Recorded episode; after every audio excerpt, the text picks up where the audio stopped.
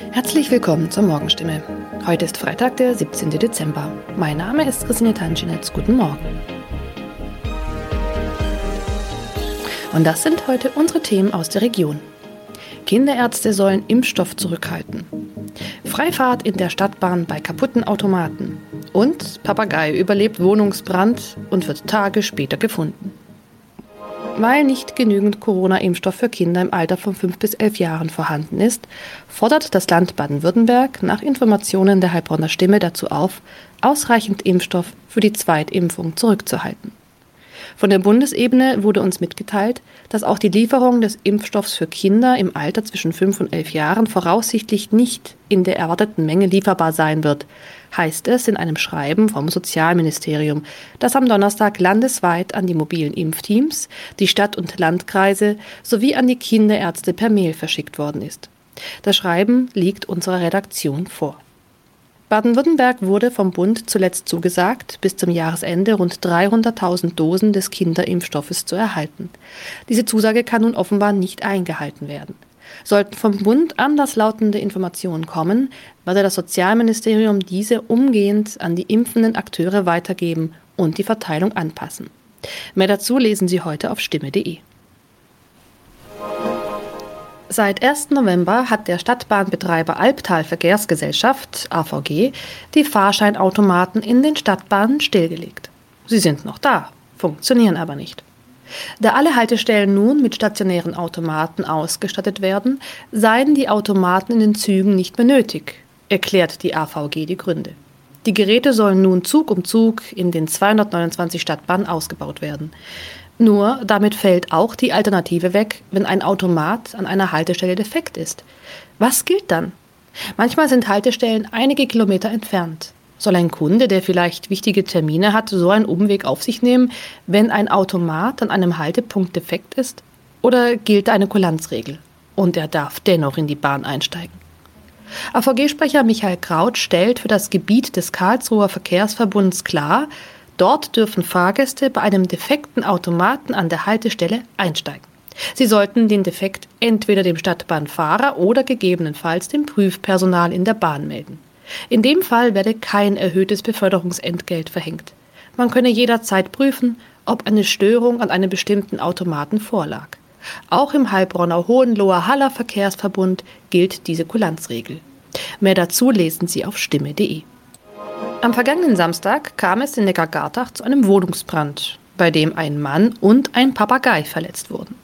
Ein zweiter Papagei blieb unverletzt. Später stellte sich heraus, dass sogar ein dritter Papagei in der Wohnung sein müsste. Wenige Tage nach einem Hausbrand in Heilbronn haben Feuerwehrleute einen überlebenden Papagei aus einer betroffenen Wohnung gerettet. Ein aus der Wohnung geretteter Papagei wurde zudem vorsorglich einer Tierklinik übergeben. Der andere Vogel blieb am Samstag unverletzt. Doch damit war das Papageienproblem noch nicht gelöst. Denn am vergangenen Dienstag habe sich der verletzte Bewohner bei der Polizei gemeldet und mitgeteilt, einer seiner insgesamt drei Papageien müsste sich eigentlich noch in der Wohnung befinden. Tatsächlich entdeckten die Einsatzkräfte nach langer Suche den Vogel. Später konnten sie das Tier wohlbehalten an den Besitzer übergeben, wie es heißt. Soweit die Nachrichten aus der Region.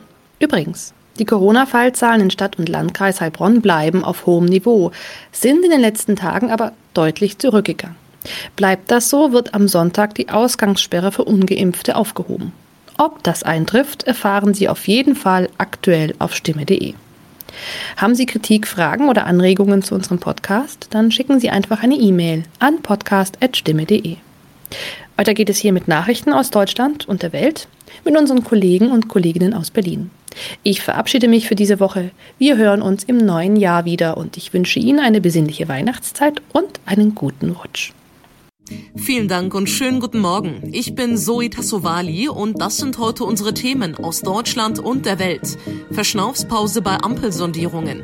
Heute nur ein Treffen in kleiner Runde. Problemfall Pflege. Experten beraten, wie man den Beruf attraktiver machen will. Und wir haben heute einen ganz besonderen Geburtstag. Das Ostampelmännchen wird nämlich 60. Kleine Sondierungsverschnaufspause. Nach den ersten drei Gesprächsrunden von SPD, Grünen und FDP in Richtung eines möglichen Ampelbündnisses treffen sich heute die Generalsekretäre der drei Parteien in kleiner Runde. Am Freitag steht dann die vierte Ampelsondierungsrunde an. Das Ziel? Zum Ende der Woche soll entschieden werden, ob man zu dritt in Koalitionsverhandlungen eintritt. Über den bisherigen Verlauf und speziell die Gespräche gestern spreche ich jetzt mit meiner Kollegin Jana Laumann. Jana, was haben denn die Gespräche gebracht?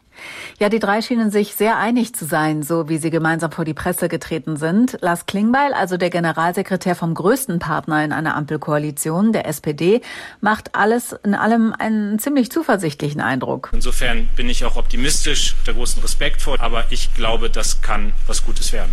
Und auch seine Kollegen von Grünen und FDP, Michael Kellner und Volker Wissing, sprachen davon, dass alle drei Seiten sich eher aufeinander zu als voneinander wegbewegt hätten in den Sondierungsgesprächen. Am Freitag soll es eine Art Vorentscheidung geben. Heißt das, es könnte gar nicht mehr so lange dauern, bis wir eine neue Regierung haben?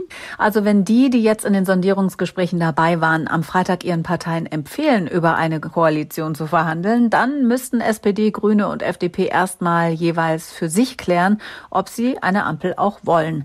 Wenn die alle grünes Licht geben, dann können offizielle Koalitionsverhandlungen starten. Und wie kompliziert die werden, das lässt sich im Moment von außen nur sehr schwer abschätzen. Es gibt ja zwischen den Parteien große Unterschiede in der Steuer- und der Finanzpolitik zum Beispiel. Und die müssten sie ja überwinden. An eine neue Bundesregierung gibt es auf jeden Fall jetzt schon deutliche Forderungen, zum Beispiel im Bereich Landwirtschaft. Worum geht es da? Da gab es einen Appell von verschiedenen Verbänden aus den Bereichen Landwirtschaft und Umweltschutz. Die haben einfach nochmal laut gesagt, dass die neue Regierung doch bitte auf jeden Fall das umsetzen soll, was im Sommer ausgemacht worden ist, nämlich, dass die Landwirtschaft umgebaut wird. Die soll umwelt- und tierfreundlicher werden. Und auch aus anderen Richtungen sind die Erwartungen an eine neue Bundesregierung natürlich hoch, zum Beispiel beim Klimaschutz. Die Corona-Pandemie hat ein altes, bekanntes Problem aufgezeigt, den Pflegenotstand in Deutschland.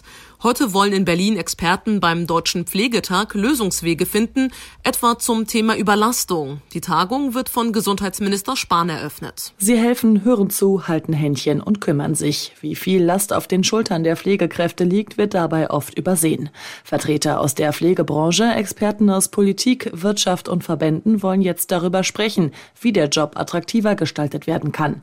Es geht auch darum, wie die Arbeitsbedingungen verbessert und ausländische Fachkräfte gewonnen werden werden können. In Deutschland sind 1,4 Millionen Menschen pflegebedürftig und auf Hilfe angewiesen.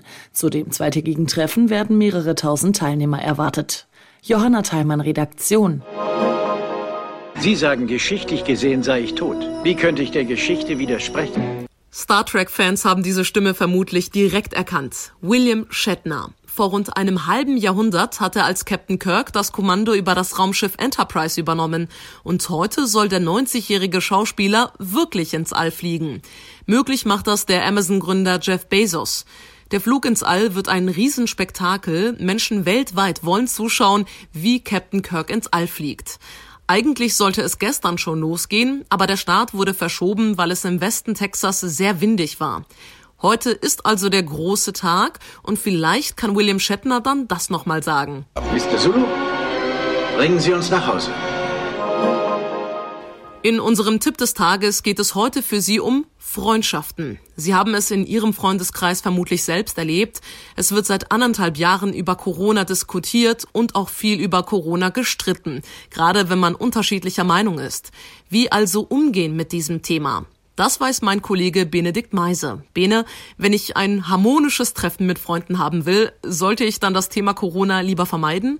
Kann man machen. Es kommt aber auch immer darauf an, mit wem ich mich treffe. Also ist es ein sehr enger und guter Freund, dann kann ich ruhig darüber reden, da wir uns am Anfang einer Freundschaft auch immer ganz genau angucken, ob es da ähnliche Wertvorstellungen gibt. Dementsprechend wird dann auch die Freundschaft enger. Bei nicht so guten Freundschaften wäre ich da vorsichtig. Da gibt es generell mehr Abweichungen voneinander miteinander. Das Gespräch kann dann schnell eine unschöne Wendung nehmen. Natürlich gibt es aber auch in beiden Fällen Ausnahmen, also ich würde es mal vom Treffen abhängig machen. Okay, spielen wir das mal durch. Ich habe es angesprochen. Wir haben unterschiedliche Meinungen, streiten vielleicht auch und die Freundschaft kriselt. Wie kann ich sie noch retten? Ja, eigentlich ganz einfach, nicht mehr weiterreden, sagt der Psychotherapeut Wolfgang Krüger, denn oftmals will jeder den anderen überzeugen. Keiner wolle mehr überzeugt werden, so Krüger. Das ergebe dann irgendwann keinen Sinn mehr. Daher der Tipp, einfach aufhören, über das Thema Corona zu reden. Stattdessen könne man auch gut über andere Gesprächsthemen sprechen.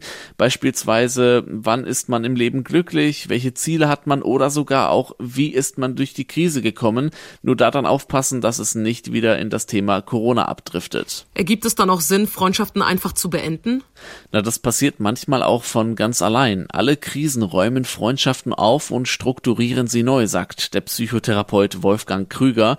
Denn Krisen verdeutlichen, wer der andere ist. Bei manchen Themen kann zwar Gelassenheit und auch Toleranz helfen, aber durch die Krise kennt man die Person ja nun besser. Manchmal ist das dann auch ernüchternd. Aber dann entscheidet sich nun mal, wird die Freundschaft gestärkt oder geht sie auseinander.